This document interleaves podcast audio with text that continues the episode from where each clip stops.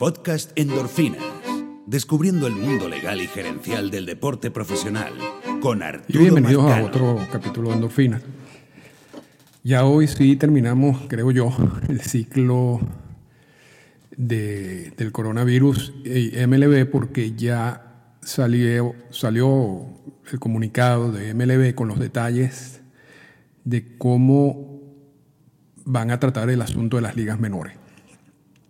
Y, y han seguido el ciclo desde el primer capítulo, eh, se, han- se darán cuenta que empezamos básicamente hablando de rumores, de lo que podría ser, y ya en los últimos dos, en el 6 y en el 7, ya hablamos en- de temas específicos, ¿no? de, de qué es lo que va a suceder realmente debido al acuerdo MLB y sindicato. Pero faltaba eh, analizar cómo iba a ser la situación con los jugadores de ligas menores. Y ya hoy tenemos una claridad al respecto, por lo menos hasta el 31 de mayo.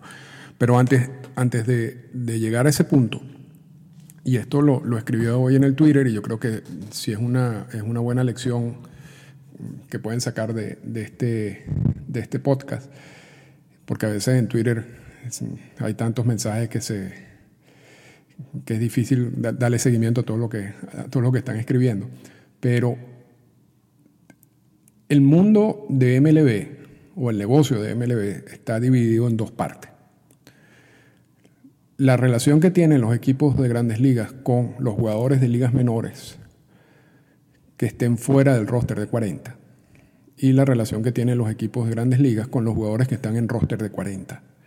Y roster de 40 entonces implicaría que hay una gran cantidad de jugadores que van a estar en ligas menores, porque los roster activos de grandes ligas son de 25 o 26 este año, el resto está en ligas menores, entonces hay un grupo que está en ligas menores y ese grupo sí está representado por el sindicato.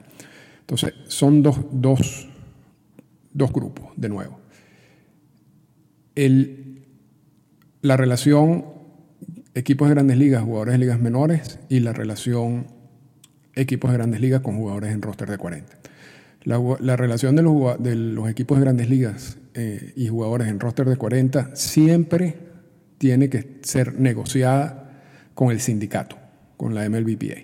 Siempre. O sea, toda decisión que tome los equipos de grandes ligas o la oficina del comisionado que implique cualquier relación o toque cualquier punto de la relación contractual tiene que ser negociado, no puede ser impuesto por, por MLB. Y eso incluye todo lo que uno se puede imaginar. O sea, si MLB quiere sacar una, una política de violencia doméstica que, que involucre la suspensión, eh, multa, lo que sea, tiene que negociarlo con el sindicato. Y todas esas negociaciones terminan entrando dentro del convenio laboral. Por eso es que el convenio laboral es tan importante. Ahora, eso no sucede en la relación equipos de grandes ligas, jugadores de ligas menores, por dos razones. Los jugadores de, ligas menores no tienen sindicato. Y, y esa es básicamente la razón principal, porque al no tener sindicato no hay convenios laborales y entonces la relación la impone directamente los equipos de grandes ligas. Y hoy eh, varias personas me preguntaron por qué los jugadores de ligas menores no tienen sindicato.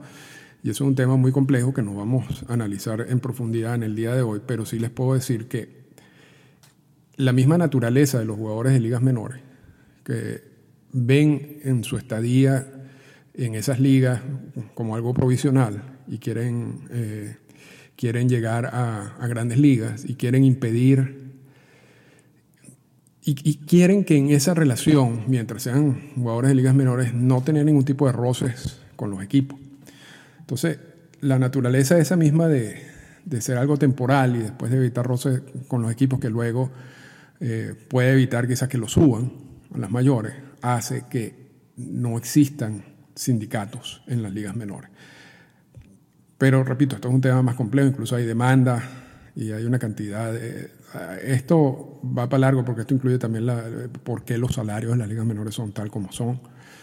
Eh, y ahorita lo que estamos viendo, así como MLB y el sindicato tuvieron unos días negociando y llegaron a un acuerdo, independientemente si a uno le gusta o no el acuerdo, pero llegaron a un acuerdo eh, de cómo, cómo tratar la relación con los jugadores mientras no hay temporada y en caso de que haya una temporada corta.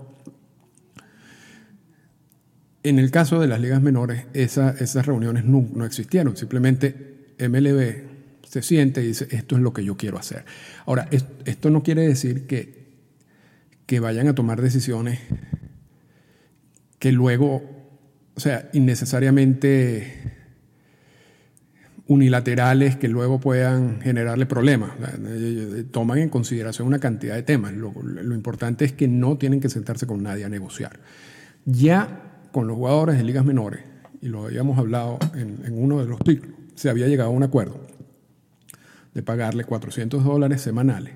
Y hablamos en esa oportunidad de que eso es más o menos lo que reciben los jugadores mientras están en sprint training, que ese monto varía entre equipos y ese monto varía entre la cantidad de servicios que recibe el jugador, porque si el jugador vive en las instalaciones del equipo en sprint training, se alimenta allí y no recibe normalmente dinero.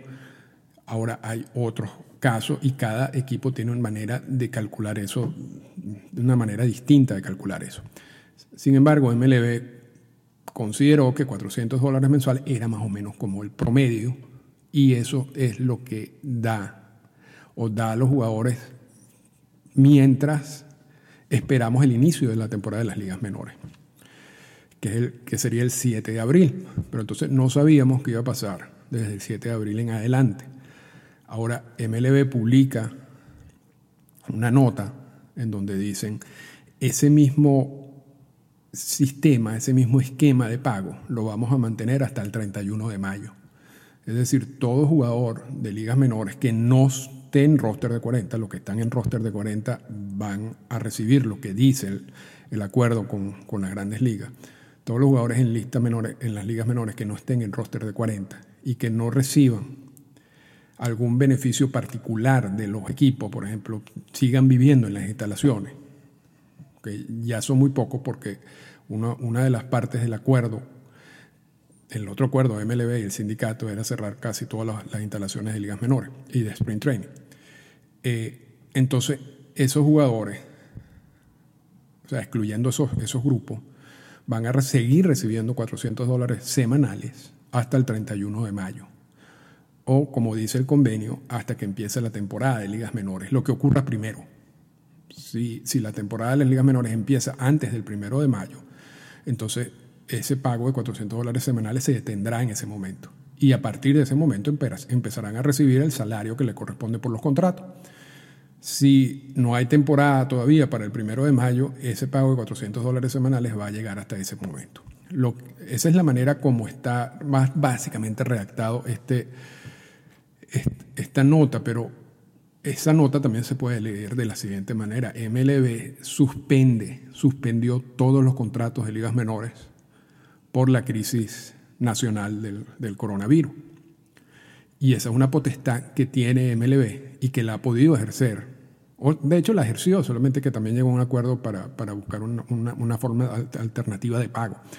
Pero en los contratos, en el párrafo 11, también hay, así como hay un contrato estándar de ligas mayores, hay un contrato estándar de ligas menores. Y en ese contrato estándar de ligas menores también existe una cláusula que permite al comisionado suspender todos esos contratos en caso de una emergencia nacional. Eso fue lo que hizo. O sea, realmente, desde el punto de vista legal, aun cuando el comunicado está redactado de una manera más fácil de digerir para el público en general y para evitar roces.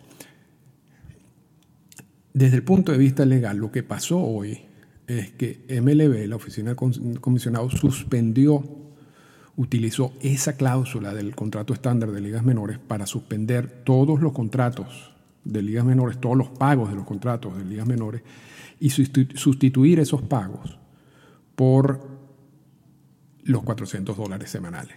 O sea, es decir, si tú tenías, vamos a suponer, porque hay, mientras más bajo te vayas a corta, rookie, todo eso, eh, los salarios son peores, pero a nivel de AA, a nivel de AAA, dependiendo de la experiencia que tú tengas, tú puedes obtener algunos salarios, si se quieren considerar, y pues estamos hablando de 8, 10, 12, 14, más mil dólares mensuales. Entonces, esos contratos ya no existen. el comisionado suspendió el pago de todos esos contratos. Y en, y en vez de ese monto que decían los contratos, todos los jugadores van a recibir 400 dólares semanales. Y con eso, de nuevo, se cierra, si se quiere, la duda de qué es lo que va a pasar. Pero por lo menos hasta el 31 de mayo. Lo que no dice el comunicado es qué va a pasar después del 31 de mayo. Uno entiende que ya después del 31 de mayo quizás haya más claridad de qué es lo que va a pasar. Y allí decidirán si extender este beneficio simplemente decirle, mira, hasta aquí llegamos en cuestiones de beneficio, no va a haber temporada, nos vemos el año que viene.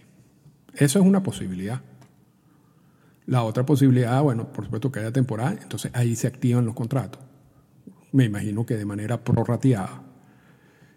Y no, veo otra, otra alternativa. O, o, no hay temporada y extienden el beneficio, o no hay temporada y no extienden el beneficio, o se reinicia la temporada de ligas menores y se activan los contratos y se prorratean. Yo creo que esas son las tres únicas los, únicos tres escenarios que existen. Ahora, dentro de este acuerdo con los jugadores de ligas menores, el, acuerdo original, el que emitieron hace, hace unos días y que cubría a los jugadores mientras estaban en sprint training, excluían otro, otro de las áreas que excluían eran los que estaban en la Dominican Summer League o los que no habían viajado para hacer sprint training en Estados Unidos. Este nuevo acuerdo permite que los equipos de manera básicamente individual lleguen a un acuerdo con esos jugadores y le den algún tipo de ayuda. Y entonces, si usted representa a algún jugador que está en la, en la Dominican Summer League o usted juega en la Dominican Summer League, tiene que hablar con el equipo al cual pertenece y ver cuál es el tipo de ayuda que estará disponible para usted. No hay un, no hay un indicativo claro de cuánto le corresponde, así como los otros le corresponden 400 dólares semanales. Eso no es lo que dice para ustedes, pero sí existe la, eh, la posibilidad de que reciban algún tipo de compensación y para eso tienen que conversarlo con los equipos. Eh, quitando eso, ya el panorama también de ligas menores está claro. Por lo menos, repito, hasta el 31 de mayo.